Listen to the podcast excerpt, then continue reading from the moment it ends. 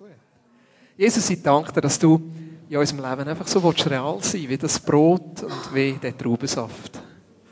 Dass das nicht einfach nur ein Zeichen ist, sondern dass das ein Versprechen ist von deiner Gegenwart, in unserem Leben zu sein, in unserem Leben zu wirken. Wir wollen, so wie du Fleisch geworden bist und unter uns gelebt hast, so wollen wir, dass du in unserem Leben auch wieder Fleisch wirst und durch uns durch einfach anderen Menschen ein Beispiel gibst von deiner Liebe, von deiner Annahme, von deiner Vergebung, ja, von deiner Hoffnung, Jesus, von deinem Leben.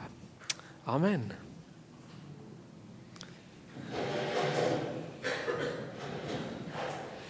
Damaris und Dave haben es schon angetönt von dieser Lafarau-Woche.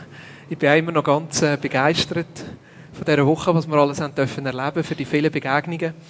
Vor allem Begegnungen, die wir nachher an dem Sommerfest Gottesdienst. Ich mit zwei, zwei Frauen dürfen reden, die wir auf der Straße getroffen haben, die nachher an Gottesdienst gekommen sind und einfach so berührt sind von der Art und Weise, wie Glauben kann lebendig sein und wie, wie Gott unter uns kann wirken. Ja, ein, zwei Mal mit jungen Leuten geredet, wo, ähm, wo wir auf der Straße einfach so getroffen haben. Und das sind so äh, die Sachen, die wir irgendwo nachgehen aus dieser Lauf-Aarau-Woche. Ähm, da, wo man auch nachgeht, ist äh, das Fußballturnier, das wir gemacht haben mit den Asylbewerbern. Der FC Zürich hat uns hier Liebling geschenkt und Hosen und Stülpen und der FC Zürich hat gegen den FC Zürich gespielt und hat endlich mal der FC Zürich gewonnen. Das war äh, von dem her noch gut. Gewesen. Und, äh, ja, ich denke, da, da tun sich Gelegenheiten auf. Ich habe mir überlegt, wie könnte es weitergehen? Wie könnte es weitergehen? Wenn man zum Beispiel überlegt, wäre es vielleicht möglich, dass wir so einen so eine Fußballtreff anfangen mit Asylbewerbern einmal pro Woche. Die würden sofort kommen, die würden das so glatt finden. Einfach zusammen Fußball spielen und dann entstehen Beziehungen und Möglichkeiten zu helfen und ganz, ganz praktisch Gottes Reich sichtbar zu machen. Ich weiss noch am Freitagnachmittag, da haben wir kistenweise Material rausgetragen und draussen etwa zehn, zehn Tische gefüllt gehabt. Mit einfach Material und Material und Material und Material und Material. Und ich habe gedacht, da bringen wir nie los, da bringen wir nie los. Und am Anfang, um zwei, ich habe zuerst gedacht, die kommen alle, die kommen alle. Da ist fast niemand gekommen und da war eine syrische Familie da, die die Sachen ausgesucht hat. Und dann sind die zurück in die verschiedenen Asylheime und haben gesagt, ihr müsst kommen, ihr müsst kommen. Und plötzlich sind alle gekommen, am Schluss sind fast alle Tische leer gewesen. Sie hatten noch vorige FC Zürich Dress gehabt, einer ist gekommen, hat alle auf einmal mitgenommen, gesagt, sei für seine Fußballmannschaft. Da haben wir dann natürlich nicht so lässig gefunden, gesagt, nein, nein, das kann nicht. Also einfach die, die, die Gelegenheit, die Begegnungen, die es geht, auch da unten, wo wir das Fest der Kulturen gefeiert haben, das war eher chaotisch und, äh, ja, und gleichzeitig einfach zu merken, wie die Menschen da sind und Freude haben an jeder Begegnung. Und ich bin gespannt, äh, ich bin gespannt, was, es für Sachen gibt. Und ich möchte, ich möchte für zwei Sachen einladen. Das eine ist, wir haben einen YouTube-Kanal, also wenn du auf die Vineyard Aarau-Seite gehst, hat es einen Knopf, da kommst du auf YouTube von unserem Kanal, dort ist ein Video drauf von Love Aarau, schau dir das einmal an und lass dich inspirieren. Auf die einen Seite vielleicht für ein nächstes Mal dabei zu sein oder auch für dich selber in deinem unmittelbaren Umfeld etwas so zu machen. Und das Zweite ist, überleg dir doch, wie könnten wir hier Sachen weitermachen? Wie könnte es weitergehen? Ja, weil ich weiss, ich kann nicht einen Fußballtreffpunkt anfangen, einmal pro Woche. Ja, da sind mir meine Zeichen schade. Nein, ich habe einfach keine Zeit. Ja. Aber vielleicht ist jemand von euch so Fußball begeistert oder spielt sowieso schon einmal pro Woche Fußball und sagt, ja, also noch einmal 20 Asylbewerber, die können wir mitschütten, kein Problem. Super, dann gehen wir doch die abholen und bringen die dazu. Oder vielleicht hast du andere Sachen, die die irgendwo ansprechen. Auch sonst mit diesen Strasseneinsätzen, mit diesen Begegnungen, die wir hatten. Ich wünsche mir, dass das weitergeht. Aber in erster Linie unsere Haltung, dass wir uns einfach verschenken, diesen Menschen. Einer der besten hat mich am Donnerstag gedunkt, im Park, Grill im Park, 450 Würste haben wir rausgegeben. 450 Würste. Und dann habe ich mir überlegt, wie gross ist unsere Kille? Wie gross ist unsere Kille? An dem Abend war unsere Kille oder unsere Gemeinschaft vielleicht 500 Leute gross gewesen.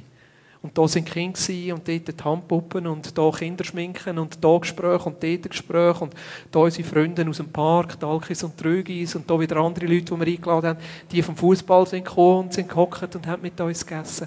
Ich denke, das ist die Art von Gemeinschaft, die mir gefällt, wo es keine Grenzen mehr gibt zwischen wir machen ein bisschen etwas für uns, sondern wo wir uns einfach verschenken. Und nicht in einem Projekt, sondern aus unserer Gemeinschaft heraus für andere Menschen da sind. Ja. Schau dir mal das Video an, lass dich inspirieren. Hey, zwei Sachen, die wir neu machen heute Morgen oder mal ausprobieren Das eine ist, es liegt ein Notizblatt auf dem Tisch. Ja. Und das ist für dich, du darfst dir Notizen machen. Aber noch viel mehr, wenn du es umdrehst, gibt es auf der Rückseite so drei Fragen, die wir uns am Ende der Predigt stellen Die erste Frage ist, was ist der Leitgedanke, den du mitnehmen willst? Das zweite ist, wie willst du den Leitgedanken umsetzen in den nächsten zwei Wochen? Und das dritte ist, wem willst du es erzählen? Ja. Also bist schon gewarnt, am Ende der Predigt machen wir eine Zeit, wo wir uns das überlegen. Du darfst nachher am Tisch darüber austauschen, aber es ist viel mehr einfach für dich. Weil ich habe gemerkt, für mich selber, wir Christen wissen so viel. Aber die Frage ist ja nicht, was wir wissen, sondern die Frage ist, was wir leben. Ja. Und darum möchte ich viel mehr praktischer werden und dass wir einfach etwas aus der Predigt mitnehmen, aber nicht, im, nicht nur im konkreten Sinn, das will ich behalten oder das will ich mir an Kühlschrank schreiben oder das soll mein Leitvers werden, sondern im Sinn von, das will ich machen. Ja. Darum, das, für das ist das Blatt da, darfst du gerne im Voraus schon Notizen machen auf der Vorderseite, aber es ist dann vor allem die Rückseite, das machen wir im letzten Teil der Predigt. Das Zweite, wenn du während der Predigt Fragen hast, Fragen zu der Predigt oder eine Bemerkung zu der Predigt. Zum Beispiel, Boris, jetzt hast du wieder ein völliges eigentlich erzählt. Oder, hey, da finde ich einen super tollen Aspekt, da, da ist mir noch nie in Sinn gekommen. Oder, hey, da, da komme ich jetzt nicht ganz nach. Kannst du das noch ein bisschen genauer erklären? Was meinst du mit dem? Oder eine Nachfolgefrage zu den Sachen, die wir in der Predigt heute Morgen anschauen. Da kannst du ein SMS schreiben. An die Nummer 880, Stefan, ich kannst das einblenden, ich habe noch eine Folie dazu. An die Nummer 880 mit dem Keyword VIN, Abstand und dann deine Frage. Und nachher kommt das da auf meinem iPad. Ja, wow. Es wird nicht eingeblendet da vorne. Also musst keine Angst haben, deine Fragen oder Bemerkungen werden nicht eingeblendet. Bitte keine blöde Sachen, es lenkt mich ab. Aber sonst Sachen, wo du hast, Fragen oder Bemerkungen oder so. Und wenn wir am Ende der Predigt noch Zeit haben, können wir darauf eingehen. Oder es hilft uns für eine nächste Predigt, wo wir das nachher wieder aufnehmen können. Also, vielleicht haben wir Zeit noch heute, oder vielleicht das nächste Mal oder in einer anderen Predigt. Aber das ist einfach ein Versuch, dass wir noch ein bisschen interaktiver werden. Weil ich freue mich immer, wenn Sachen auch zurückkommen, wenn ich Sachen höre. Oder auch gerade wenn Fragen sind und wir gar darauf eingehen können, ist doch das wunderbar. Also 880 kostet so viel wie ein normales SMS. Einfach am Anfang vom SMS muss VIN stehen. Ja, weil sonst kommt es nicht zu uns, sondern sonst noch immer her. Ja, woher weiß ich nicht. Super. Das Thema heute Morgen hat vor allem mit den Herausforderungen zu tun, die ich in der letzten Zeit erlebt habe. Oder das war so ein bisschen der Grundgedanke, als ich angefangen habe, die Predigt vorzubereiten. Ja, ein paar wirklich, ja, wie soll ich sagen, ein paar grössere Herausforderungen gehabt in den letzten Wochen. Und eine der grössten Herausforderungen, die ich hatte, ist, dass ich ein SMS bekommen habe von unserem Mitarbeiter von Nigeria, äh, von Patrick von der Vineyard Lagos, wo er geschrieben hat, dass unsere Mitarbeiterin von Sierra Leone, Glorious, äh, aus der Vineyard Grafton im Spital ist. Sie ist im sechsten Monat schwanger und sie hat Cholera. Weil mitten in dem Gebiet, wo wir die Kirche geholfen haben, gegründet, Vineyard Grafton Cholera ausgebrochen ist. Cholera ist eine ganz schlimme Krankheit, ist eine Armutskrankheit. Wenn man kein sauberes Wasser hat, das Wasser verschmutzt ist, dann kommt man Durchfall über. Und der Durchfall ist dann mit der Zeit so stark, dass man vertrocknet. Also man vertrocknet einfach. Drei Kinder in dieser Kirche sind schon gestorben und mittendrin sind viele Leute krank. Es ist der Fluss, der durch das Gebiet durchgeht. Ich habe dort im Februar ein paar Leute taufen. Der wird gleichzeitig gebraucht als Kanalisation, Trinkwasser und Waschmaschine. Ja. Und dann ist klar, dass irgendeine so eine Krankheit ausbricht. Im Moment ist es ganz, ganz schlimm. Und als ich das SMS bekommen habe, ist die erste Herausforderung, was können wir machen? Hey, was können wir da überhaupt machen? Auf die einen Seite habe ich gewusst, dass Gott jetzt die Kirche dort brauchen nicht nur für sich selber, sondern um Sagen zu sein, ganz praktisch für die Menschen dort. Ich habe angefangen, nur zu telefonieren, Abklärungen zu machen. Wir haben herausgefunden, dass Medikamente, um jemandem das Leben zu retten, die Antibiotika genau 4 Franken kosten. Ja. Und dann haben wir gesagt, gut, 4 Franken plus noch 2 Franken obendrauf, um Reis zu kaufen, weil Reis stopft. Vor allem Kind gibt man noch das Wasser, wo man Reis damit gekocht hat. Und 2 Franken oben drauf für 6 Franken. Und dann haben wir Geld geschickt und können ein Päckchen machen und diesen Menschen dort verteilen. Ich habe ein bisschen umtelefoniert, E-Mails geschrieben. Mittlerweile sind fast 2000 Franken zusammengekommen. Also wir mehr als 300 Menschen können helfen oder werden helfen. Ja. Sie haben jetzt das zweite Tranche Geld letzte Woche bekommen. Äh, und jetzt gehen sie von Haus zu Haus in ihrem unmittelbaren Umfeld schauen, wer ist krank, wer braucht Hilfe und wie können wir dort helfen. Und ich weiß nicht, wie es dir geht in solchen Situationen, aber wenn so Sachen an mich hergetragen werden, ist meine erste Frage, was kann ich machen? Soll ich etwas machen? Ist es richtig, etwas zu machen? Manchmal bin ich fast überfordert von all diesen Herausforderungen, die an mich hergetragen werden. Da ein kleineres und da ein grösseres Problem. Da eine Frage. Und immer die Frage nachher, was kann ich machen? Wie gehe ich mit meinen Ressourcen um, die Gott mir anvertraut hat? Wie gehe ich mit meiner Zeit um? Wie gehe ich mit meinem Geld um? Wie gehe ich mit meiner Kraft um? Weil alles kann ich nicht machen. Irgendwann ist das Bankkonto leer. Wenn ich überall würde helfen bei diesen Sachen, die mir hergetragen werden, irgendwann geht es ja gleich nicht. Und auf der anderen Seite sind mir die Sachen, die ich habe, ja anvertraut, um ein Segen zu sein für andere Menschen. Vielleicht merkst du das auch, dass du ab und zu in so Fragen reinkommst, wo du überlegst, für was lebe ich? Für was bin ich da? Vielleicht stehst du jeden Morgen auf und du denkst, soll ich wirklich überhaupt noch arbeiten? Das ist doch nicht so, wie ich meine Zeit verbringen will. Oder du kommst zu oben heim und denkst, leck Bobby, was habe ich jetzt eigentlich gemacht? Oder du steckst mittendrin in den Herausforderungen zwischen Windeln wechseln und Windeln wechseln und Windeln wechseln und Wäschmaschinen und einkaufen und posten und kochen und Windeln wechseln und Haus putzen. Und zu oben sieht das Haus schlimmer aus am Morgen und du überlegst dir, ist das wirklich da, wo ich will? Oder du steckst in einem Job, wo du Mitarbeiter hast, wo du einfach kaum aushaltest und du überlegst dir, ist das das, was ich mit meinem Leben machen will? Oder es ist einfach tot langweilig. Ich merke, es gibt mittlerweile viele Jugendliche, die wissen nicht mehr, was mit ihrem Leben sollen anfangen Es ist ihnen langweilig. Sie haben alles und gleichzeitig wissen sie nicht, was machen. Wie geht es dir im Moment? In all diesen Fragen von deinem Leben, vom Sinn, von den Aufgaben, von den Talenten, von den Befähigungen, die du geschenkt bekommen hast. Und ich möchte vor allem ein Gleichnis mit euch heute Morgen anschauen, wo Jesus erzählt hat. Es ist ein bisschen zu viel, ich habe es hier nicht aufgeschrieben. Du darfst deine Bibel führen und wenn du keine Bibel hast, hat es hier hinter den Säulen ein paar Bibeln. Und wenn es dort auch keine mehr hat, ähm, kannst du einfach zulassen. Ich möchte das gleich mit, mit euch anschauen, heute Morgen von den Talenten, wo Jesus erzählt in Matthäus 25. Matthäus 24, 25 und 26 sind so, sind so Kapitel, wo, wo Jesus vor allem über die Zeit redet, die kommt. Ähm, es ist so ein eine theologische Diskussion, meint er da Zeit ganz am Schluss oder meint er eine Zeit zwischen ihnen? Für mich ist es immer ein bisschen beides. Also, es ist nicht nur ein Gleichnis, das jetzt auf die Endzeit äh, redet, sondern auch von dem, wo wir ganz konkret drinnen stehen. Und da in Matthäus 25, ab Vers 14, erzählt Jesus das Gleichnis vom anvertrauten Geld. Jesus sagt da, es ist wie bei einem Mann, der vorhatte, in ein anderes Land zu reisen. Er rief seine Diener zu sich und vertraute ihnen sein Vermögen an. Einem gab er fünf Talente, einem anderen zwei und wieder einem anderen eines, jedem seinen Fähigkeiten entsprechend. Dann reiste er ab. Der Diener, der fünf Talente bekommen hatte, begann sofort mit dem Geld zu arbeiten und gewann fünf weitere dazu. Ebenso gewann der, der zwei Talente bekommen hatte, zwei weitere dazu. Der aber, der nur ein Talent bekommen hatte, grub ein Loch in die Erde und versteckte das Geld seines Herrn. Nach langer Zeit kehrte der Herr zurück und forderte seine Diener auf, mit ihm abzurechnen. Zuerst kam der, der fünf Talente erhalten hatte. Er brachte die anderen fünf Talente mit und sagte, Herr, fünf Talente hast du mir gegeben, diese fünf hier habe ich dazu gewonnen. Sehr gut, erwiderte der Herr. Du bist ein tüchtiger und treuer Diener. Du bist mit dem wenigen treu umgegangen, darum will ich dir viel anvertrauen. Komm herein zum Freudenfest deines Herrn. Dann kam der, der zwei Talente erhalten hatte. Herr, sagte er, zwei Talente hast du mir gegeben. Hier sind die zwei, die ich dazu gewonnen habe. Sehr gut, erwiderte der Herr. Du bist ein tüchtiger und treuer Diener. Du bist mit dem wenigen treu umgegangen, darum will ich dir viel anvertrauen. Komm herein zum Freudenfest deines Herrn. Zuletzt kam auch der, der ein Talent bekommen hatte. Herr, sagte er, ich wusste, dass du ein harter Mann bist. Du erntest, wo du nicht gesät hast und sammelst ein, wo du nicht ausgestreut hast. Deshalb hatte ich Angst und vergrub dein Talent in der Erde. Hier hast du zurück, was dir gehört. Da gab ihm sein Herr zur Antwort, du böser und fauler Mensch, du hast also gewusst, dass ich ernte, wo ich nicht gesät habe und einsammle, wo ich nicht, wo ich nicht ausgestreut habe. Da hättest du mein Geld doch wenigstens zur Bank bringen können. Dann hätte ich es bei meiner Rückkehr mit Zinsen zurückbekommen. Nehmt ihm das Talent weg und gebt es dem, der die zehn Talente hat. Denn jedem, der hat, wird gegeben und er wird im Überfluss haben. Wer aber nicht hat, dem wird auch das genommen, was er hat. Doch diesen unnützen Dienern werft in die Finsternis heraus, dorthin, wo es nichts gibt als lautes Jammern und angstvolles Zittern und Beben.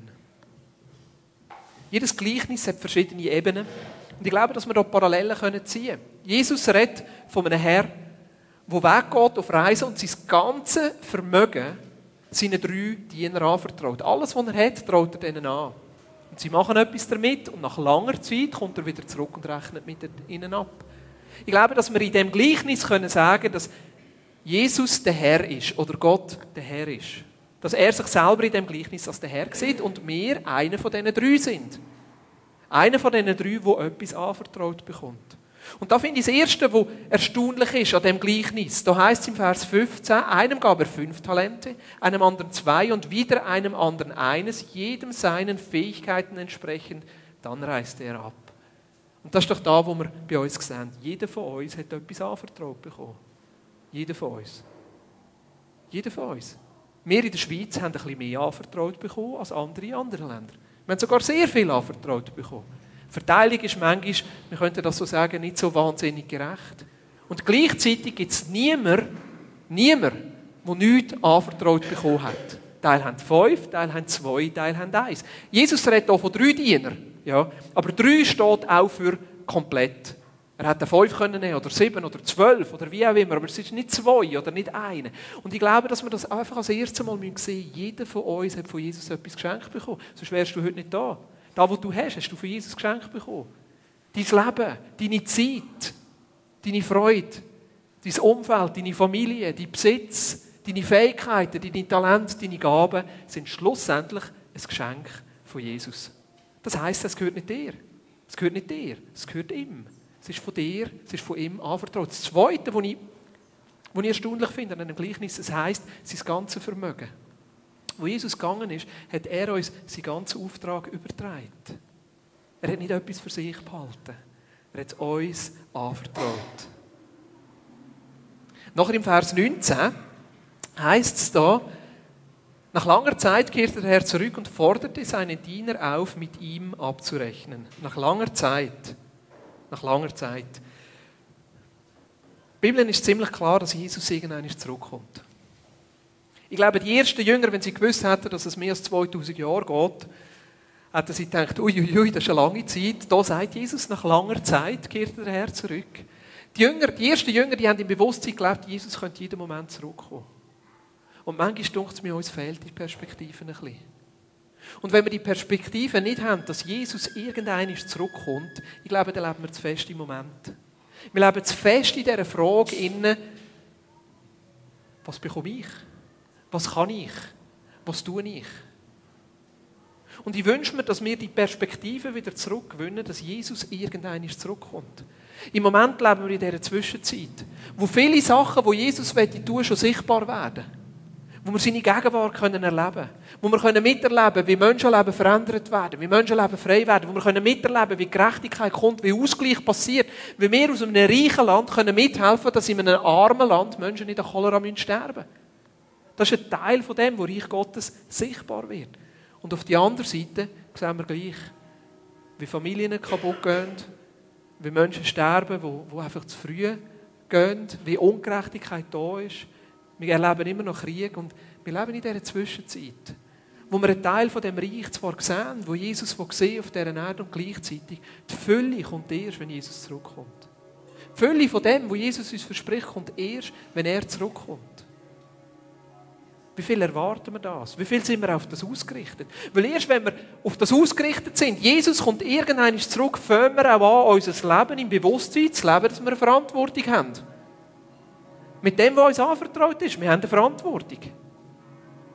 Wenn deine Talente dir gehören, wenn dein Geld dir gehört, wenn deine Zeit dir gehört, ist der Einzige, wo du rechenschaftspflichtig bist, du selber. Aber wenn wir anfangen zu verstehen, dass das, was wir haben, uns von Gott anvertraut ist, dann wissen wir auch, dass wir schlussendlich in einer Verantwortung stehen, Gott gegenüber.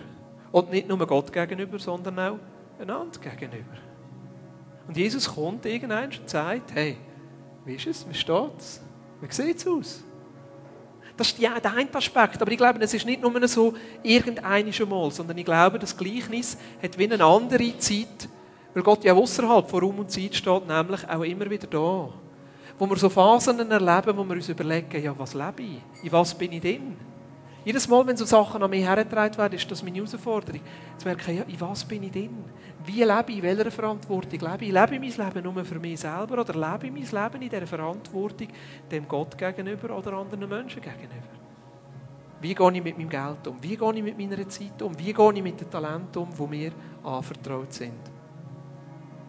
Und der erste von denen, der fünf Talente bekommt, und der zweite von denen, der zwei Talente bekommt, ich glaube, dass sie das verstanden haben.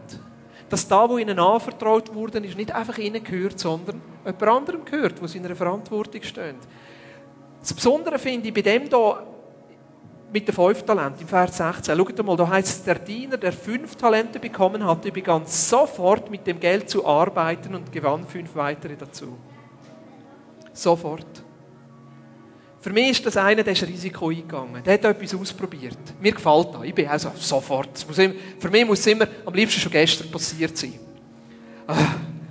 Und auf der anderen Seite glaube ich manchmal auch, dass wir Sachen verpassen, die Gott eigentlich mit unserem Leben tun will, wenn wir zu lange warten. Wenn wir uns zu viel überlegen. Wenn wir es aufschieben. Wenn wir zuerst alle Sachen versuchen abzuwägen. Wie ist es bei dir, wenn eine Not an dich hergetragen wird, wenn eine Herausforderung kommt, wenn du innerlich etwas Kleines spürst, wo du weißt, da wird Gott etwas mit deinem Leben zu tun? Bist du bereit, Sachen einmal einfach sofort zu tun? Sagen ja. Egal, was jetzt passieren könnte, egal, wie es wird sein. Und jetzt überlege ich mir nicht alles und das Hinterletzte, sondern ich gehe dran und mache es. Sofort. Ich weiß, es gibt immer Herausforderungen. Lenkt am Schluss Geld? Habe ich genug Zeit? Kann ich das überhaupt oder kann ich das nicht? Aber manchmal, wenn ich zurückschaue auf mein eigenes Leben, merke ich, wenn ich Sachen verpasse, wenn ich zu lange warte. Wenn ich es einfach zuerst einmal sein Wenn ich zuerst warte darauf, bis alles passt und alles gut ist, weil meistens kommt die Zeit gar nicht. Wenn ich innerlich spüre, es muss etwas anderes sein, vielleicht wenn du innerlich spürst, hey, es ist dran, den Job zu wechseln, warte nicht zu lange. Wenn du innerlich spürst, es ist dran, etwas Neues anzufangen, warte nicht zu lange. Warte nicht, bis alles stimmt. Die Zeit kommt vielleicht gar nie. Und der mit den fünf Talenten war so. Er hat die fünf Talente anvertraut bekommen und er hat sofort etwas damit gemacht. Er ist sofort dran. Er ist sofort dran und hat es umgesetzt. Was wir nicht wissen, ist, was zwischen ihm passiert ist. Wir kennen nur das Endresultat. Er hat fünf dazu gewonnen. Hey, vielleicht hat er zuerst die ersten drei verloren und hat nur zwei gehabt. Vielleicht. Vielleicht hat er auch zuerst zehn gewonnen und hat 15 gehabt und nachher wieder fünf verloren. Das wissen wir nicht. Aber was wir wissen ist, er ist dran gegangen und ist ein Risiko eingegangen. Und ich kann dir sagen, bei all diesen Sachen, die an dich herangetragen werden, wenn Gott etwas in deinem Leben anspricht, es kann in die Hose gehen. Es kann dich blamieren. Es kann völlig hinten rausgehen. Aber ich glaube nicht, dass das das Entscheidende ist. Sondern das Entscheidende ist, dass du auf das eingehst, was Jesus mit deinem Leben tun will. Bei dem mit den zwei wissen wir es nicht so genau. Aber was wir wissen ist, dass Jesus den mit den fünf und den mit den zwei noch lobt. Das heißt nachher im Vers 21, sehr gut, erwiderte der Herr, du bist ein tüchtiger und treuer Diener.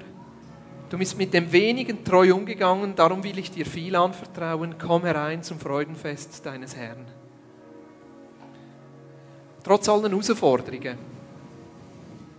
trotz allen Kosten,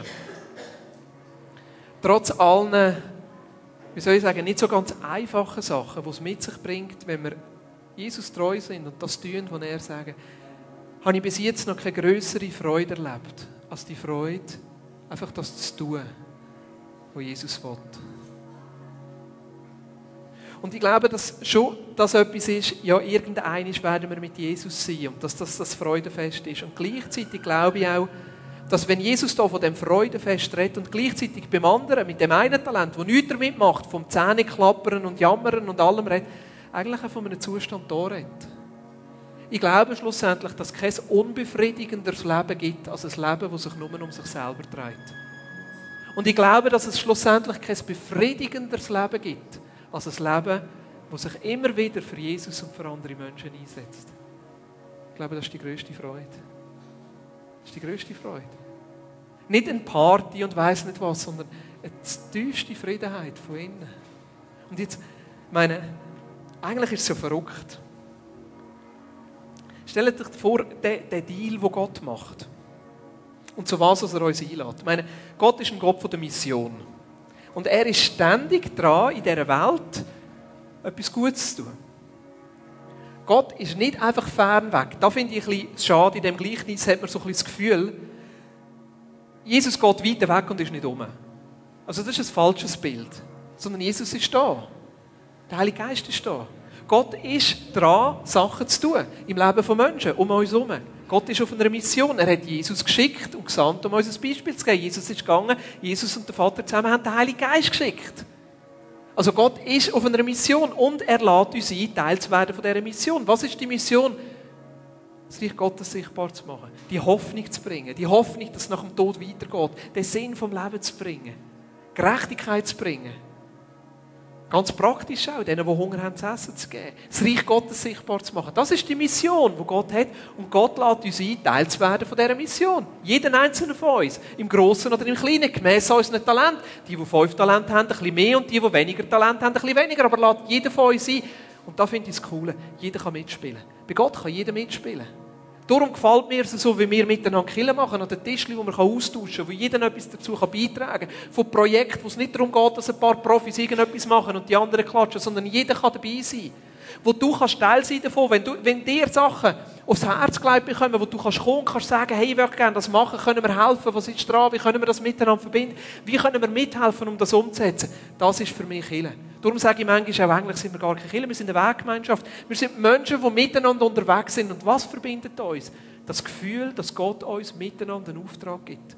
Miteinander einen Auftrag gibt, miteinander Reich Gottes sichtbar zu machen. Oder einander zu helfen, dass wir an dem Ort, wo wir sind, können Reich Gottes sichtbar machen Das ist doch da, was uns verbindet. Nicht ein Killer, wo ein paar wenige etwas machen und die anderen klatschen. Das ist langweilig. Das ist langweilig. Und ich glaube, dass das so ist, Gott gibt jedem Talent und Gott lädt jeden ein, Teil sein von dieser Mission.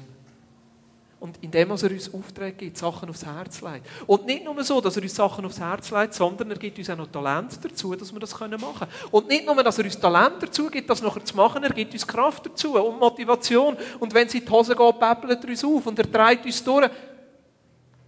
Und am Schluss belohnt er uns sogar noch. Ich meine, das ist jetzt wirklich ein guter Deal, oder? Er lädt uns ein. Er befähigt uns. Er gibt uns Talent. Er hilft uns dabei. Und am Schluss können wir sogar noch Lohn über. Ich meine, wo, wo bekommst du das sonst? Sind wir noch da? Schnelle Gedanken. Mir kommt es ein bisschen vor wie der Elefant und die Maus. Kennen der Elefant und die Maus? Zwei dicke Freunde. Der Elefant und die Maus sind viel miteinander unterwegs. Sind sie gerade wandern. Kommen sie zu einer, so einer Hängebrücke. Ja, wissen sie zuerst nicht, sie diskutieren, ja, sollen wir da drüber oder nicht, weisst es könnte vielleicht ja unser Gewicht miteinander, meine Brücke könnte ja zusammenkrachen. Nein, komm, wir machen es gleich. Maus voraus, der Elefant hinten noch, trampel, trampel und die Brücke hat angefangen schwingen und schwingen und schwingen und sie haben es ganz knapp übergeschafft. Schaut die Maus hinterher zum Elefant und sagt, leck Bobby, die Brücke haben wir jetzt zum Schwingen gebracht. So ist es doch so mit uns und Gott. Wir sind Maus und Gott ist der Elefant. Wir sind Maus und Gott ist der Elefant. Und wenn sich etwas bewegt, dann ist es, weil Gott es tut, nicht weil wir es tun. Aber gleichzeitig er uns ein, Teil sein von dem, was Gott tut. Und was ist mit dem anderen, mit dem einen Talent? Er ist gegangen und er hat es vergraben. Ich stelle mir vor, dass er vielleicht, und das ist jetzt wirklich einfach nur eine kleine Interpretation, vielleicht ist der eine Grund, wieso er sein Talent vergraben hat, ist, weil er denkt ja, es ist ja nur eins. Es ist ja nur eins, weißt, ein anderer kann das vielleicht besser. Ja, der mit zwei, ich meine, der hat doppelt so viel wie ich. Soll es der machen? Und der mit fünf, der hat fünfmal so viel wie ich. Soll es doch der machen? Ich merke, wie das manchmal ein Hindernis ist, Sachen zu tun. In den meisten Fällen ich sage dir, in den allermeisten Fällen gibt es immer jemanden, der es besser kann als du. Es gibt immer jemanden, der besser singt, der besser Gitarre spielt, der besser zeichnet, der besser leitet, der mehr Geld hat, der mehr Zeit hat, der mehr Kraft hat, der mehr verfügbar ist. Es gibt immer jemanden, der besser geeignet ist als du. Und trotzdem, wenn Gott dir etwas aufs Herz legt, dann ist es für dich, nicht für jemand anderen. Aber manchmal merke ich, dass doch das Hindernis ist, dass wir es uns gar nicht zutrauen.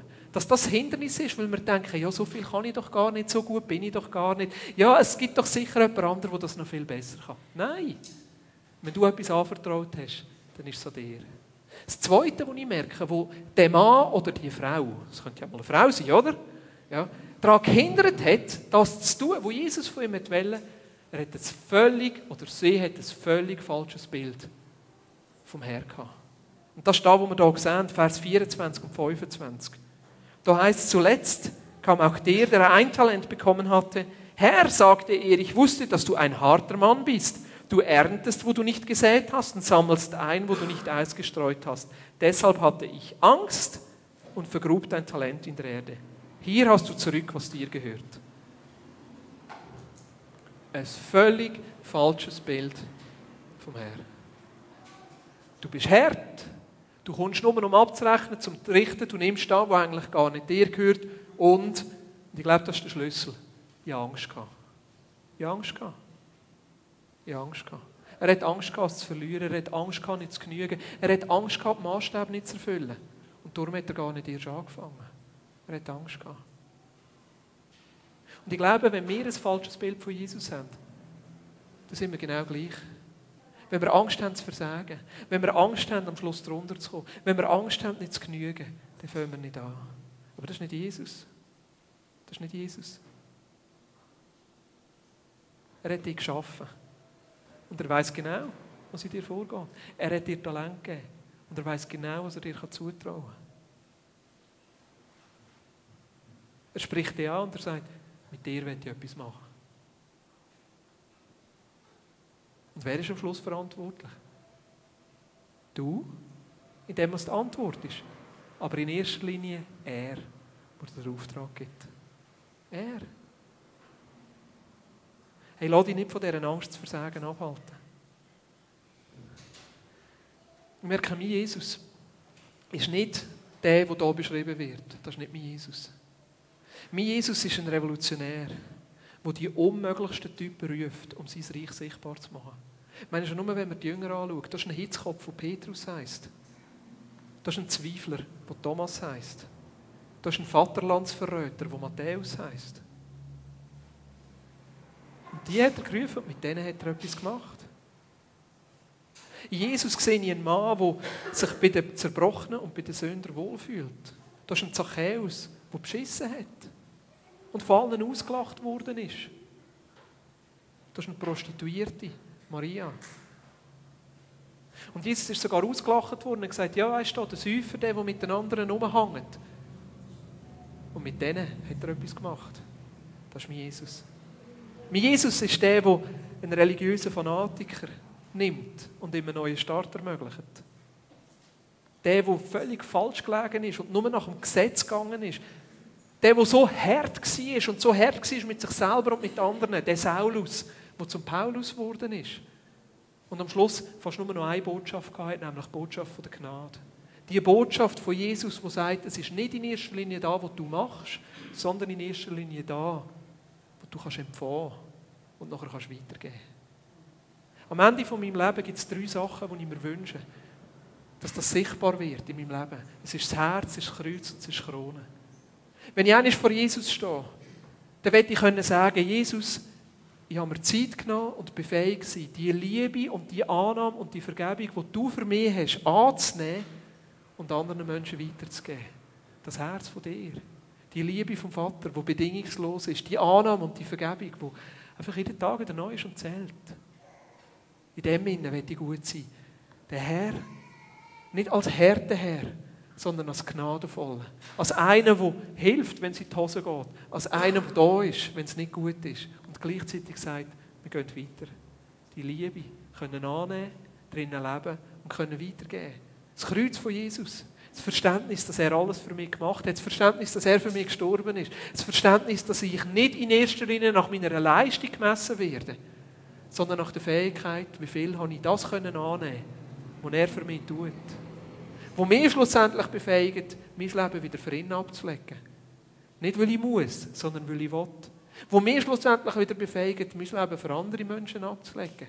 Nicht, weil ich muss, sondern weil ich will. Und Krone. Das Verständnis, dass Jesus regiert. Das Verständnis, dass Jesus Herr ist. Das Verständnis, dass er es im Griff hat. Dass er der Anfänger und der Vollender ist. Dass er der ist, der ein gutes Werk anfängt und das Werk vollendet. Nicht, weil ich es bin, weil ich mir Sorgen mache. Nicht, weil ich es bin, weil ich es versuche im Griff zu halten, sondern weil er es ist. Und ich ihm vertraue. Und mit ihm zusammen nachher fähig werde, die Herrschaft wieder auszuüben. In meinem eigenen Leben. In meinem Umfeld. Und ich glaube, in dem Innen ist die Frage, in dem Innen ist die Frage, wie lebe ich? In was lebe ich? Und in dem Innen ist die Frage, wie sehe ich Jesus? Und ich möchte noch mit einem Gedanken abschließen. Wie wäre es gewesen, wenn der mit dem einen Talent einen Freund hat, der zwischendurch wäre fragen, wie steht es? Wie wäre es gewesen, wenn die Frau mit dem einen Talent eine Kollegin hatte, die zwischendurch wäre fragen, hey, was hast du gemacht? Wie ist es, wenn wir ein Umfeld haben um uns herum, wo ab und zu fragt, hey, wie sieht es bei dir aus mit dem Herz, mit dem Kreuz und der Krone? Hey, wie sieht es bei dir aus? Hey, letztens hast du mir doch erzählt, dass Jesus dir etwas aufs Herz gelegt hat. Wie ist es gegangen? Hast du es gemacht? Hey, letztens hast du mir doch erzählt, dass du merkst, dass du müsstest deinem Chef sagen, dass du nicht einverstanden bist mit dem, was er macht. Hast du es gemacht und wirst rauskommen? Hey, letztens hast du mir doch erzählt, dass du deiner Arbeitskollegin musst sagen, dass du dich daneben benommen hast und die musst entschuldigen. Hast du es gemacht? Und wie ist dabei rausgekommen? Hey, letztens hast du mir doch erzählt, dass du am Morgen ein bisschen mehr Zeit willst nehmen wo du einfach zur Ruhe kommst und Gottes Liebe und Gegenwart kannst erleben. Wie ist es? Hast du es umgesetzt? Hey, letztens hast du mir doch erzählt, dass Gott dir aufs Herz gelegt hat, einen Tag pro Woche nichts zu machen. Und zur Ruhe zu kommen. Wie ist es? Hast du es umgesetzt? Hey, letztens hast du mir doch erzählt, dass Gott dir aufs Herz gelegt hat, du sollst 3000 Franken weggeben. Wie ist es? Hast du es gemacht? Hey, letztens hast du mir doch erzählt, dass du viel mehr wegkommen von diesen Gedanken, ich kann es nicht und ich bin nicht und ich bin schlecht. Wie ist es? Hast du ab und zu die Bibelstellen genommen, die positiv sind und über dein Leben ausgesprochen? Wie wäre es gewesen, wenn der Mann oder die Frau mit dem einen Talent jemanden gehabt hat, der zwischendurch angefragt hat? Und wie ist es bei uns? Ich glaube, dass wir das brauchen. Und ich glaube, dass für das Gemeinschaft da ist. Ich glaube, dass es wichtig ist, dass jeder von uns Menschen um sich herum hat, wo wir die Sachen, die Jesus tut, können teilen. Freiwillig. Und ich glaube, dass wichtig ist, dass jeder Einzelne von uns sein Umfeld findet. Menschen findet um einen herum, die einem genug kennen, wo man offen und ehrlich sein kann und zwischendurch Sachen ansprechen kann. Kann nachfragen. Kann sagen, hey, wie ist es? Nicht im Sinn von verdammen, nicht im Sinn von Unterdruck bringen, sondern im Sinn von helfen. Ich weiss noch, ich bin schön verschrocken. Ich habe einem Kollegen erzählt, dass ich am Dienstag immer frei machen Keine E-Mails beantworten, kein Telefon entgegennehmen, einfach nichts machen. Zwei Wochen später, am Mittwoch, fragte er mich, und wie war es gestern? Hast du frei gemacht? Ich bin gerade verschrocken. Ich bin gerade verschrocken, dass mich jemand gefragt hat, ich bin so froh gewesen, ich konnte sagen, ja. das ist für uns doch außergewöhnlich. Wenn wir so individuell sind und jeder für sich selber und wir sind Einzelkämpfer. Und gleichzeitig merken, Jesus will uns in einen Lebensstil hineinführen. In einen Lebensstil hineinführen, wo wir zueinander rechenschaftspflichtig sind. Und in dem Bewusstsein leben, dass da, was uns anvertraut ist, nicht uns gehört, sondern Jesus gehört. Nehmen wir uns doch zwei, drei Minuten, wo wir uns einfach können überlegen jetzt darfst du das Blatt kehren, wenn du schon ein Blatt hast, wo du einfach überlegst, was ist der Kerngedanke, den du mitnehmen heute Morgen? Was ist der Gedanke, den du mitnehmen willst? Vielleicht ist der Kerngedanke von dem, was ich am Schluss gesagt habe, oder der Kerngedanke vom Gottesbild. Vielleicht ist es der Kerngedanke von den Talenten. Was sind überhaupt meine Talente? Und nachher, dass du dir etwas überlegst, was willst du in dieser Woche oder in den nächsten zwei Wochen ausprobieren? Vielleicht willst du dir mehr Zeit nehmen. Mehr Zeit nehmen, wo du die Frage kannst beantworten kannst, wo will Gott etwas in meinem Leben tun? Vielleicht willst du ganz neu darüber nachdenken, ja, wie sieht eigentlich mein Bild von Gott aus? Vielleicht willst du anfangen, Psalmen lesen, weil du merkst, dass dort sehr viel über Gott geschrieben ist, wo dein Bild über Gott korrigieren kann. Oder vielleicht sagst du, jetzt muss ich wieder einmal die Evangelien lesen. Vielleicht willst du von jetzt an jeden Tag fünf Minuten Zeit nehmen, wo du einfach Gott den Tag weisst und sagst, Gott, der Tag gehört dir. Was willst du heute machen? Oder vielleicht willst du dir ganz bewusst Zeit nehmen, um darüber nachzudenken, wer könnte die Freunde oder wer könnte die Freundinnen sein, die ab und zu nachfragen, ob ich das Leben wo Gott mir aufs Herz legt. Was ist es für dich? Ich kann es nicht sagen. Das sind nur ein paar Ideen. Was ist es für dich? Nimm dir doch schnell Zeit, zwei, drei Minuten, wo du einfach so den Leitgedanken, was ist da, was du mitnehmen aus dieser Predigt? Und das Zweite, was willst du machen? Was willst du umsetzen? Und das Dritte nachher, wem willst du es erzählen? Wo eben vielleicht kann nachfragen Matthias, vielleicht können wir ein bisschen Musik im Hintergrund, dann ist es nicht so peinlich still. Ja.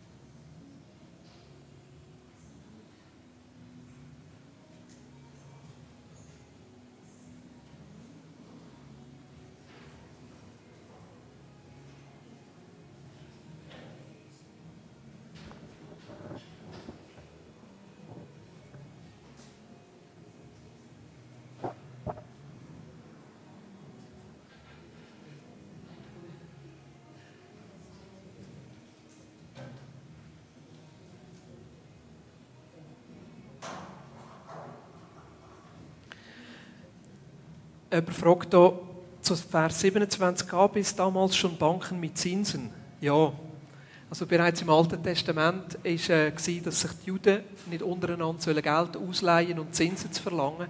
Also das mit den Zinsen und so hat relativ früh angefangen. Wie weit das schon ein eigentliches Bankensystem mit Krise und Nationalbank und Euro, ich weiss nicht was gegeben hat, sicher nicht. Es ist sicher anders gelaufen, aber das ist nicht eine, eine, eine Übersetzungssache hier mit den Zinsen, sondern das ist wirklich so gewesen.